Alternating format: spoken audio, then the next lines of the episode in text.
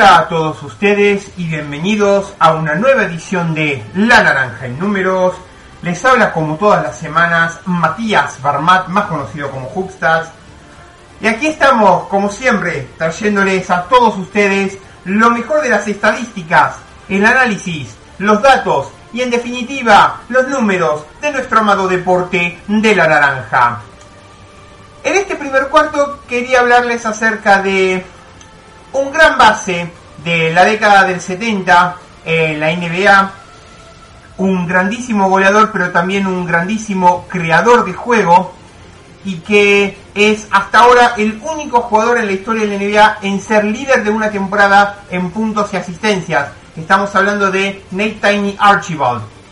El base de 1,85m convirtió 2.719 puntos y repartió 910 asistencias en la campaña 72-73 pero a pesar de sus impresionantes promedios, 34 puntos y 11,4 asistencias, no logró quedarse con el MVP ni pudo clasificar a Kansas City Kings a los playoffs. Números eh, impresionantes, eh, si cabe, para un base que fueron los que promedió eh, Nate Tiny Archibald durante esa temporada 72-73, una campaña en la que el base llegó al All-Star Game y que se afirmó como estrella en la NBA, pero que a pesar de lo que esas estadísticas sugieren, no lo tuvo como MVP y ni siquiera como protagonista en los playoffs. Archibald, uno de los primeros jugadores en la historia de la NBA en deslumbrar por su velocidad, contrarrestaba la debilidad que le presentaba su altura en una liga que aún no tenía tiro de tres y que era dominada por los gigantes en la pintura. Su control del balón y su capacidad de pase eran increíbles, y su precisión en el tiro de media distancia y sus múltiples recursos para definir en el aire cerca del aro lo transformaban también en una amenaza goleadora. Estamos hablando de un crack del inicio de los 70, eh, una etapa algo tumultuosa si cabe en la NBA, pero que jugadores como The Skate, como se lo conocía, comenzaban a traer al juego la espectacularidad del playground, de, del Racker Park, del Bronx, eh, de donde se había criado esa irreverencia para romper esquemas rápidamente lo hizo aparecer a Archibald bajo las grandes luces a pesar de haber sido una elección de segunda ronda en el draft de 1970. En su primera campaña con los Cincinnati Royals aportó 16 puntos y 5 y media asistencias por juego y para la segunda campaña ya promediaba 28,2 puntos y 9,2 asistencias siendo ya la figura del equipo y llegó a anotar 55 puntos ante Portland el 23 de febrero del 72, siendo después de Jerry West, Richie Getting, Earl Malone y Oscar Robertson el quinto base en alcanzar los 55 puntos en la NBA. Entrenado por una leyenda eh, como Bob Cousy, Archibald ya llamaba la atención en la liga, pero todavía no pisaba la postemporada con un Cincinnati muy flojo en el que carecía de compañía para meterse entre los cuatro mejores del equipo del este. Eh, en aquel entonces, eh, una conferencia en la que tenía tan solo ocho franquicias. Eh, la franquicia había sido comprada por 10 empresarios de Kansas City, fue mudada y a partir de la temporada 72-73 los Kings fueron los Kansas City Omaha Kings. Luego pasarían a Sacramento, los Sacramento Kings. Bueno, los Kansas City Omaha Kings eh, eran, digamos, el equipo que vio a un Archibald increíble y que logró hacer historia en la NBA. El primer base, eh, el primer y hasta ahora único jugador en posición de base en quedarse con el título de máximo goleador y el título de máximo asistente en fase regular.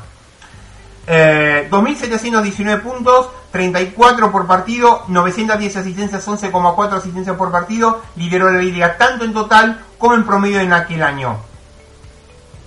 Una aclaración, Oscar Robertson fue el líder de la NBA en puntos y asistencia por partido durante la temporada 67-68 con 29,2 puntos y 8,7 asistencias, pero no se hizo con el título individual porque en aquel entonces se le daban a los que sumaban totales, eh, en, que entonces fueron para Tate Bing y Will Chamberlain respectivamente.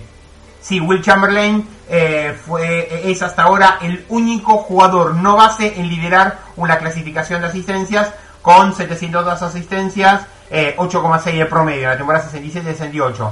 Pero bueno, volvamos al tema de eh, Nathan y Archibald. La curiosidad de esta historia es que ni con semejante nivel individual, eh, esos 34 puntos por juego tuvieron 48,8% de tiros de campo y 84,7% en tiros libres. Eh, no, Archibald por sí solo no pudo torcer la historia de los Kings, que apenas pasaron de ganar 30 a ganar 36 juegos de temporada regular, eh, quedando séptimo sobre nueve equipos en la conferencia oeste. Lógicamente, fuera de playoff, no pudo hacerse con el premio al MVP. Quedó tercero en la votación por detrás de dos pivots, Dave Cowens de Boston Celtics, que en esa temporada ganaron 68 partidos, sí, sí, eh, récord de 68, y eh, Karim de unos eh, Milwaukee Bucks que eh, vencieron en 60 partidos. Archibald nunca más llegaría a pisar los 30 puntos o la 10 asistencia por juego y una rotura del tendón de Aquiles de la pierna derecha del 77 a sus 29 años llevó a pensar que todo se había acabado para él en nivel más alto. Se tuvo que pasar toda una temporada en blanco. Y no fue la primera lesión así, sino la segunda, porque en el 74 ya la había sufrido en la pierna izquierda, que lo había marginado en tan solo 35 partidos aquel año. Sin embargo, bueno, en sus últimos años de carrera, el nacido en Nueva York volvería al All-Star Game e incluso a ser parte de los equipos All-NBA, segundo quinteto en la temporada 80-81. Fue Boston el equipo en que se reencontró como compañero de Larry Bird, que en aquel entonces eh, Perdón, eh, sí, fue compañero de Larry Bird, fue compañero de Kevin McHale, de Robert Parrish. Eh, Kevin McHale era rookie y Larry era, era sophomore. Archibald, bueno, abandonó su estilo tan agresivo y pasó a ser un base de menos de 10 intentos al aro eh, por partido, más preocupado porque al balón le llegue al alero. Así, Nate promedió 8,4 asistencias en la temporada 79-80, 7,7 en la 80-81 y 8,0 en la 81-82 siendo All-Star en las tres campañas y logrando en la segunda su primer y único anillo de campeón de la NBA, junto con jugadores como Larry Bird, Cedric Maxwell, Robert Parrish y Kevin McHale. Archibald fue decisivo en el último partido de las finales del 81, aportando 13 puntos y 2 asistencias contra Houston Rockets. El retiro finalmente le llegó dos años después, jugando para Milwaukee Bucks con una carrera a la que ese título en Boston pudo sacar de la lista de grandes jugadores individuales en logros colectivos. 16.481 puntos, 6.476 asistencias, 6 presencias en el All-Star Game, 5 en los equipos All-NBA y la selección en la lista de los 50 mejores jugadores de la historia de la NBA presentada en el 96, engalana en la cara un jugador que es miembro del Hall of Fame, miembro del Salón de la Fama desde el 91 y que hasta la campaña de MVP de Russell Westbrook en la temporada 2016-17 era hasta, hasta ese entonces el único jugador en llegar a 30 puntos y 10 asistencias por partido. En fin, que esta fue una nota de... Eh, esta fue una nota de mm, Agustina Boy para NBA eh, Argentina. Y bueno, con esto eh, cerramos el primer cuarto. No se vayan, no se vayan, no se vayan, que ya volvemos con más. La naranja en números. Golosinería Don Jaco. Golosinas todo el año. El mayor surtido en golosinas al mejor precio y con una excelente atención. Golosinería Don Jaco. En sus dos direcciones. En Villa Urquiza, Avenida Olazábal 5334 y en Villa Pueyrredón, Artigas 4721, a metros de Avenida Mosconi. Golosinas Don Jaco, excelencia y calidad. Golosinas todo el año. Golosinas Don Jaco.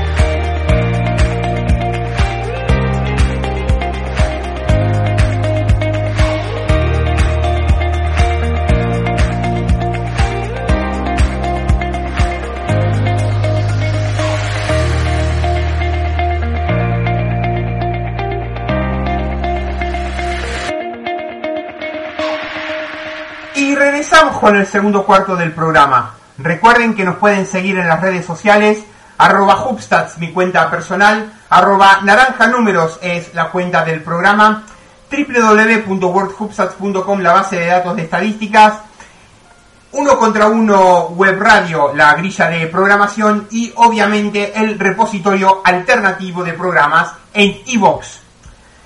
El pasado, eh, el pasado domingo, en el partido que eh, Juventud le ganó a Andorra de visitante en el Principado de Andorra por 89-87, ante Tomic se convirtió en el decimocuarto jugador en la historia de la Liga CB, de la Liga Endesa, en pasar la barrera de los 2.500 rebotes. El pívot croata se despachó con un partido de 19 puntos, 9 rebotes y 4 asistencias para lograr ser histórico en la competición. Y también quien está cerca de pasar la barrera de las 1500 asistencias en la historia de la liga andesa es Omar Cook, el base naturalizado por Montenegro, eh, lideró recientemente al título eh, de la Basketball Champions League por el Hereda, eh, el San Pablo Burgos.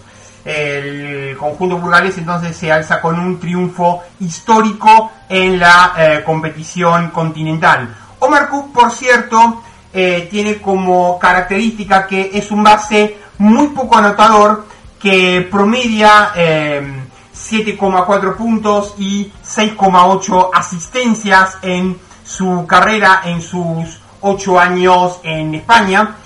Y hablando de bases que son poco anotadores, en su momento había comentado Pablo Prigioni, que por cierto eh, tuvo unos promedios de carrera de eh, y medio puntos y 3,8 asistencias en España.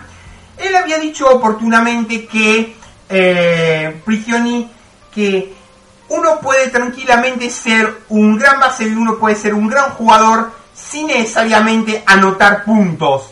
Uno puede ser un gran jugador y anotar cero puntos en un partido, toda vez que asista y provea de puntos a sus compañeros. Y es precisamente eh, que vamos a tocar este segundo jugador eh, en este segundo cuarto, que es ni más ni menos que Nate McMillan, la leyenda de Seattle Supersonics, eh, que jugó a fines de los 80 y la década del 90, y que tiene el privilegio o la particularidad de ser el único jugador junto con Maxi Box en tener más asistencias que tiros de campo intentados e incluso Nate McMillan es el único jugador en la historia de la NBA en cerrar una carrera con más asistencias que puntos. Sí, 4.733 puntos anotados en 796 em, partidos de liga regular para 5,9 promedio y 4.893 asistencias 6,1% de promedio general. Para que para, para, para, dar a conocer un poquito más cómo, eh, cómo era eh, como jugador eh, Nate McMillan. La, digamos, la magia de, este jugador no, no, no, radicaba solamente en el tema de pasar, sino que también ha, ha llegado a ganar el título de máximo recuperador de balones en una temporada como jugador suplente. Eh, como todos sabemos, la mayoría de los jugadores de banquillo, la mayoría de los jugadores del banco suplentes, no juegan mucho tiempo, al menos menos que los titulares. Sin embargo, todavía eh, se puede conseguir, conseguir al rey del robo. Es realmente sorprendente. Y este increíble jugador se convirtió en entrenador. Es el actual entrenador de los Indiana Pacers. Eh, Macmillan eh, fue seleccionado por los Seattle Supersonics, ahora Oklahoma City Thunder, eh, como eh, en la segunda ronda con el número 30 del draft de la NBA de, del 1986. Número 30, puesto de segunda ronda del draft de la NBA del 86. Jugó para los Seattle Supersonics a lo largo de sus 12 años de carrera.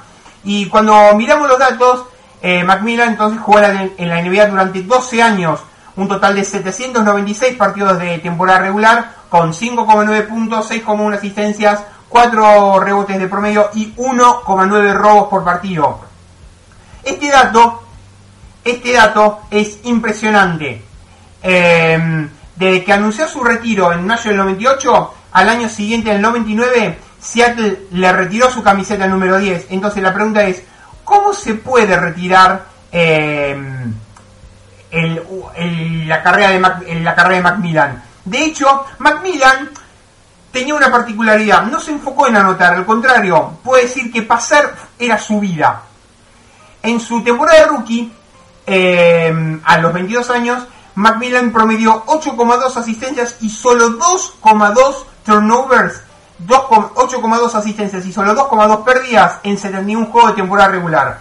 En términos de relación de, ratio asistencias por turnover, es un número muy bueno. Macmillan eh, eh, es bastante bueno en asistencias y anotar, en su carrera de 12 años promedió solamente 7,6 puntos en una sola temporada. Su anotación más alta en un partido fue en el juego contra eh, Houston Rockets el 7 de noviembre del 92 cuando anotó 24 puntos desde la banca. Hay 7 rebotes, hay, partidos con 7 rebotes, 5 asistencias y 5 robos. Finalmente, al final de toda su carrera, entonces Macmillan anotó 4.733 puntos, pero 4.893 asistencias. Eh, vale la pena mencionar que la mayor cantidad de asistencias que Nate Macmillan como jugador eh, dio fue 25 asistencias, más que la puntuación más alta de su carrera. Dio 25 asistencias en un juego contra Los Angeles Clippers el 23 de febrero del 87. Eh, en ese partido tuvo 8 puntos, 8 rebotes y 4 tapones. Em, en la carrera de Macmillan pasó más de la mitad de su tiempo en el banco. Lo más asombroso fue en la temporada 93-94. En esa temporada Macmillan jugó 73 partidos de temporada regular, de los cuales solamente fue titular en 8 promedió 25,8 minutos por juego, pero promedió 3 robos por juego, ganando el título de mayor ladrón en la temporada. Eh, estamos hablando de ni más ni menos que un robo cada 9 minutos de juego. Impresionante. Y por si fuera poco, Nate McMillan tiene en su haber 5 de los 22 registros de temporadas con más asistencias que puntos. John Stockton en la temporada 86-87 tuvo 648 puntos, 670 asistencias. Rayon Rondo en la 2010-2011 721 puntos, 760 asistencias. Jason Kidd en la 2010-2011 también 630 puntos, 655 asistencias. Mark Action Jackson tuvo tres registros de más asistencias que puntos. En la 96-97, 812 puntos, 935 eh, asistencias. En la 97-98, 678 puntos, 703 asistencias. Y en la 2000-2001, 631 puntos, 661 asistencias. Tyron Maxi Box tuvo en la temporada 89-90 763 puntos, 867 asistencias, en la 91-92 730 puntos, 743 asistencias, en la 90-91 568 puntos, 669 asistencias, en la 88-89 423 puntos y 620 asistencias, y en la 87-88 393 puntos, 404 asistencias. Eh, Art Williams tuvo en la 69-70 466 puntos y 503 asistencias. Johnny Moore en el 81-82, 762 puntos, eh, 741 puntos, 762 asistencias. Kendall Marshall en la 2013-2014, 430 puntos, 477 asistencias. Y eh, Don en la 76-77, 646 puntos, 685 asistencias. Andy Phillip en la 55-56, 408 puntos, 410 asistencias. Y Charles Sutton en la 77-78, 392 puntos y 409 asistencias. Estos son los otros 17 registros, pero los 5 registros de más asistencias que puntos de Nate McMillan son en la temporada 87-88, 624 puntos, 702 asistencias, en la 88-89, 532 puntos, 696 asistencias, en la 89-90, 523 puntos, 598 asistencias, en la 86-87, 373 puntos y 583 asistencias, y en la 94-95 419 puntos, 421 asistencias. Es decir, que de estos 22 registros, 5 de Nate McMillan, 5 de Maxi Box, 3 de Mark Action Jackson y los restantes 8 jugadores con un registro cada uno. también entonces se convirtió en el único jugador sustituto en la historia de la NBA, el único jugador suplente en la historia de la NBA en convertirse en eh, líder de robos en una temporada desde que las estadísticas de robos se computan en la NBA de la temporada 73-74. Eh, las estadísticas eh, de la carrera de Macmillan como jugador externo en cuanto a lo que son asistencias y robos son sobresalientes.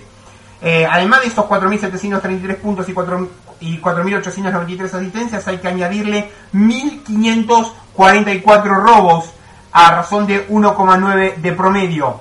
Pero en cuanto a lo que son sus promedios de robos por cada 36 eh, minutos, 2,7 de carrera. Y lo, y lo más impresionante, su promedio de asistencia por cada 36 minutos, 8,6. Impresionante. Eh, entonces, eh, bueno, nada, que sin embargo, a pesar de que tuvo una mm, carrera mayoritariamente como suplente, se desempeñó como capitán de los Sonics durante muchos años y fue honrado como Mr. Sonics. A partir de él se puede sentir su extraordinaria posición como eh, brillante jugador externo. En fin, que llegamos al Ecuador del programa. No se vayan, no se vayan, que ya volvemos con más. La naranja en números. Golosinería Don Jaco. Golosinas todo el año. El mayor surtido en golosinas al mejor precio y con una excelente atención. Golosinería Don Jaco, en sus dos direcciones. En Villa Urquiza, Avenida Olazábal 5334 y en Villa Pueyrredón, Artigas 4721, a metros de Avenida Mosconi. Golosinas Don Jaco, excelencia y calidad. Golosinas todo el año. Golosinas Don Jaco.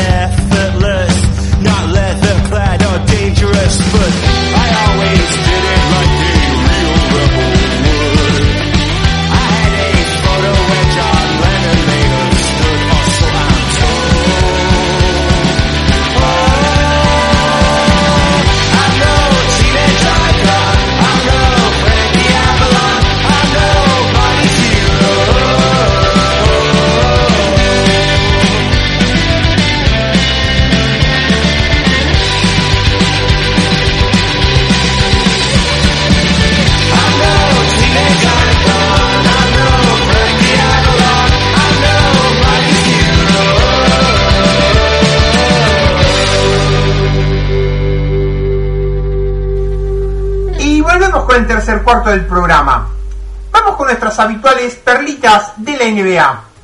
LeBron James desbancó a John Stockton eh, como el segundo máximo pasador en la historia de playoff. El primero en la lista es Magic Johnson con 2.346. LeBron ya está segundo con 1.840. Tercero John Stockton 1.839. Cuarto Jason Kidd 1.263. Quinto Tony Parker 1.143. Sexto Rajon Rondo 1.067. Séptimo Larry Bird 1.062. Octavo Steve Nash 1.061. Noveno Scottie Pippen 1.048. Y décimo Kobe Bryant, quien para descanse con 1040. Y eh, aunque les parezca mentira, también en el mismo partido, LeBron James también es ahora segundo en mayor cantidad de asistencias en la historia de las finales NBA. De banco del eh, segundo lugar a Bob Cousy. Eh, el que lidera la mayor cantidad de asistencias en la historia de finales NBA es Magic Johnson con 584, segundo LeBron James 401, tercero Bob Cousy, la leyenda de los Celtics 400, cuarto Bill Russell 315, quinto Jerry West 306, sexto Dennis Johnson 228, séptimo Michael Jordan 209, octavo Scottie Pippen 207, noveno John Havlicek 195 y décimo comparten Larry Bird y Kobe Bryant con 187. Y como le venía diciendo, Miami Heat en el tercer partido de esta serie de finales, eh, perdón, Miami Heat en los primeros tres partidos de esta serie de finales han atrapado tan solo 14 rebotes ofensivos de equipo. Es el menor total en los primeros tres juegos de una serie de finales desde que los rebotes ofensivos fueron registrados en la temporada 73-74. El número de triples eh, errados por los Lakers en los juegos 2 y 3 de finales, en el juego 2 31 triples cerrados y en el juego 3 28. Es el primer equipo en la historia de las finales NBA en errar al menos 25 triples en juegos consecutivos. Jimmy Butler devine el primer jugador no pivot en la historia de las finales NBA en registrar un juego de 40 puntos sin haber intentado un triple desde que los triples se computan en la de temporada 79-80. Los únicos pivots en haberlo hecho fueron Shaquille O'Neal cinco veces y Karim Abdul-Jabbar. Eh, máximo porcentaje de tiro de campo para un jugador con al menos 40 puntos en un juego de finales NBA. 74,1 Will Chamberlain en el juego 6 de las finales del 70. 70,8 Kyrie Irving en el juego 5 de las finales de 2016. 70 eh, Jimmy Butler en este tercer juego de finales. 67,7 Shaquille O'Neal en el primer juego de las finales de 2000 y 66,7 eh, George Michael en el primer juego de las finales del 49 y Karim Abdul-Jabbar en el quinto juego de las finales del 80. Eh, Jimmy Butler anotó o asistió para un total combinado de 73 puntos de contribución. El único jugador con mayor eh, cifra en un juego de finales NBA fue Walt Frazier, quien anotó o asistió para 74 puntos en el juego 7 de las finales del 70. Es la séptima vez que en la historia de la NBA que un jugador ha registrado un triple doble de 40 puntos con un tiro de campo, con un porcentaje de tiro de campo de 70% o superior, ya sea liga regular o playoff, y la primera vez en la historia de las finales NBA que un jugador lo hace. También Jimmy Butler es el tercer jugador en la historia de la NBA en anotar esto en unas finales NBA. Los otros en haberlo hecho, Will Chamberlain el 6 de mayo del 70 y Kyrie Irving el 13 de junio de 2016. Si incluimos toda la serie de playoffs, es decir, no solamente las finales, el único otro jugador en la historia de la NBA en registrar al menos 40 puntos, 11 rebotes y 3 asistencias en un juego de postemporada es Luka Doncic cuando registró 41 puntos, 17 rebotes y 13 asistencias el 23 de agosto de este año. Jimmy Butler tuvo eh, en ese partido más puntos, 40 contra 25, más rebotes, 11 contra 10 y más asistencias, 13 contra 8 que LeBron James en ese tercer juego de finales. Butler es el primer jugador, ya sea compañero de equipo u oponente, en pasar en puntos, rebotes y asistencias a LeBron James en un juego de finales. Quien cumplió 48 años el pasado 5 eh, de octubre, Grant Hill, eh, pasado en Orlando, pasado en Houston, pasado en Detroit, en New York Knicks.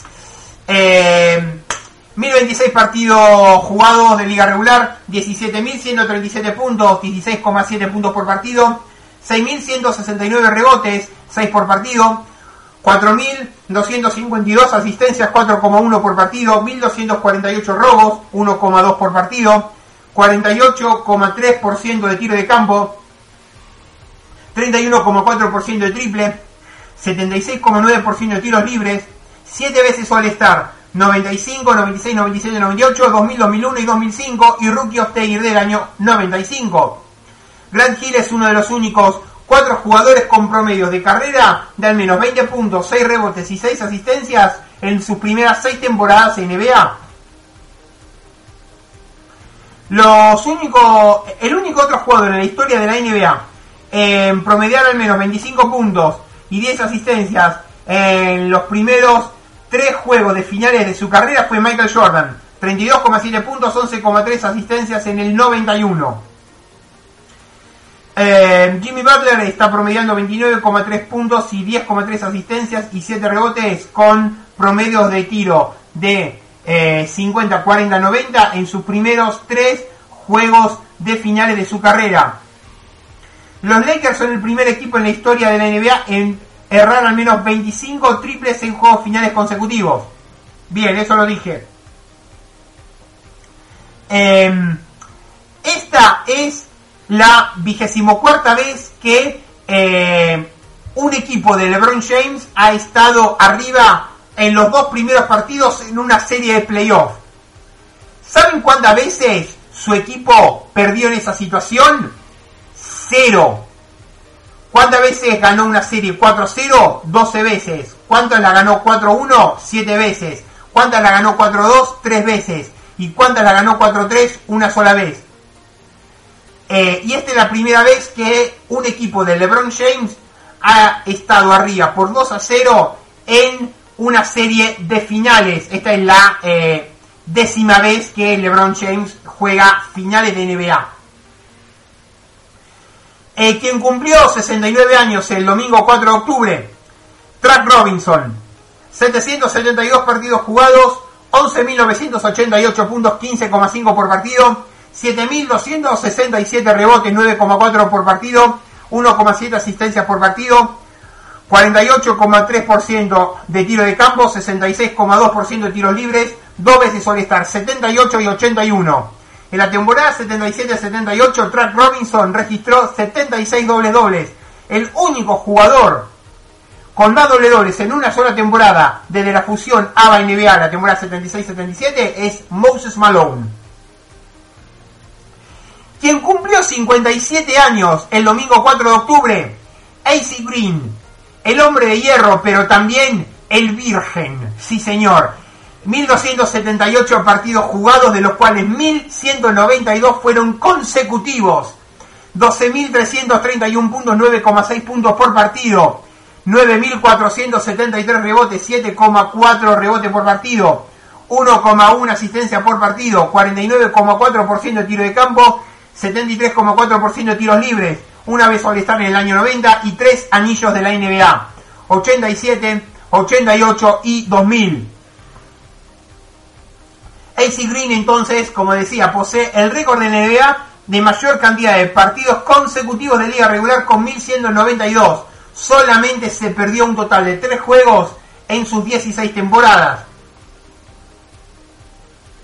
Quien cumplió 32 años el pasado 4 de octubre, Derrick Rose, 596 partidos jugados, 11.185 puntos, 18,8 por partido, 3,4 rebotes por partido, 3.334 asistencias, 5,6 asistencias por partido, 45,6% de tiro de campo, 30,4 de triple, 82,7 tiro libre, 3 veces All-Star, 2010, 2011 y 2012, y fue Rookie of the Year de 2009 y MVP de 2011. Derrick Rose es el jugador más joven en ganar un título de MVP de la NBA con una altura de 1,88, es decir, 6 pies 2 o menos. Es el tercer jugador más bajito en ganarlo. Eh, uno de ellos es eh, Allen Iverson y el otro, bueno, no me acuerdo. Eh, LeBron James registró al menos 25 puntos, 5 rebotes y 5 asistencias en 138 partidos de playoff. Bueno, ahora 139. Por lejos, la mayor cantidad en la historia de playoff NBA. ¿Cuán grande es, este, es esta diferencia? LeBron James eh, tiene como segundo en esa lista a Michael Jordan 73 y a Larry Bird con 53. Anthony Davis 29,3 puntos por partido, 60,9% de, de porcentaje efectivo de tiro. Y LeBron James, 27 puntos por partido, 60,2% efectivo de tiro. Podrían devenir la primer pareja de eh, compañeros de equipo en la historia de la NBA en promediar 25 puntos por partido con 60% de efectivo de tiro en la misma postemporada. Equipos que han combinado un porcentaje de eh, efectivo de tiro eh, tan de, de 50% o más en estos playoffs NBA 2020, bueno, los Lakers están, están por llegar a tener la mayor figura en porcentaje efectivo de tiro en la historia de la liga. los equipos en playoff NBA con porcentaje efectivo de tiro 50,4% en el 95, 50,5 2014, 50,8 2019, 51,8 en 2018, 52,3 2017 y estos playoffs 2020 53,4. Esto es hasta el segundo partido de las finales. Casualmente en el segundo partido de las finales eh, fue la octava vez que LeBron y Anthony Davis eh, anotaron 25 puntos con porcentaje de tiro de campo de 50% en un mismo juego esta postemporada. Eh, en la mayor cantidad de partidos por un dúo en una única postemporada en la historia de la NBA. De hecho, ningún otro dúo ha registrado cinco de esos juegos. Después, eh, incluida la postemporada, los Lakers de esta temporada, los Lakers 2019-2020, tienen 55 juegos consecutivos en los cuales hayan liderado después de tres cuartos. Solo tres equipos en la historia de la NBA tienen una mayor racha de juegos ganados tras el tercer cuarto ganado. Eh, concretamente los eh, Milwaukee Bucks 56 en la 70-71, los Warriors 58 en, en la 2015-2016, la temporada del 73-9, y los Utah Jazz en la temporada 97-98 con 60. Después, eh, LeBron James y Anthony Davis entonces eh, han registrado al menos 25 puntos en el mismo juego 10 veces en la temporada en, estos playoffs. Es el tercer dúo en alcanzar esta marca en una única postemporada, uniéndose a Kevin Durant y Russell Westbrook, que lo hicieron tres veces, y Elgin Baylor y Jerry West en el 62. Y por último, para cerrar este tercer cuarto, el mayor porcentaje de puntos de equipo anotados por un jugador en una sola serie de finales NBA. 38,4 Michael Jordan en el 93. 38,3 LeBron James en el 2015. 38,1 George Michael en el 50. 38,1 Jordan en el 98. 38 Allen Iverson en el 2001, 37,3 Dwayne Wade en el 2006 y 36,8 Jordan en el 97. En fin, que llegamos al tercer cuarto del programa, no se vayan que ya volvemos con más La Naranja, el número 2.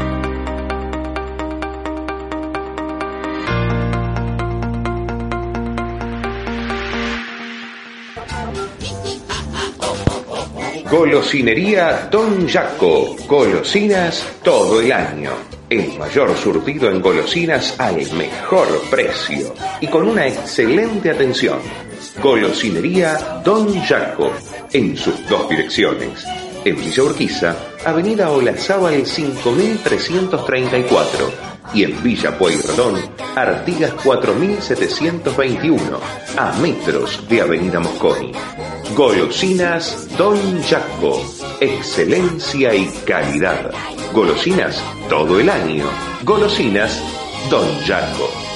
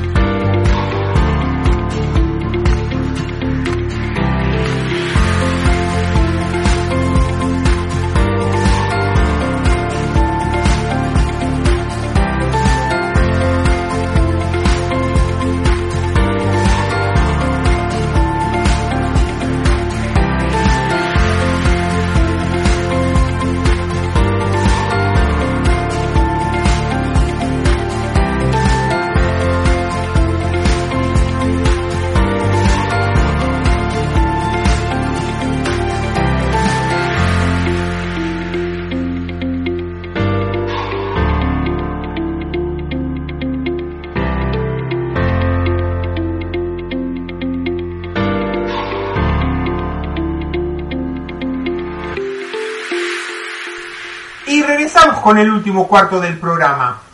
Vamos a hablar acerca del siguiente nivel de estadísticas defensivas avanzadas.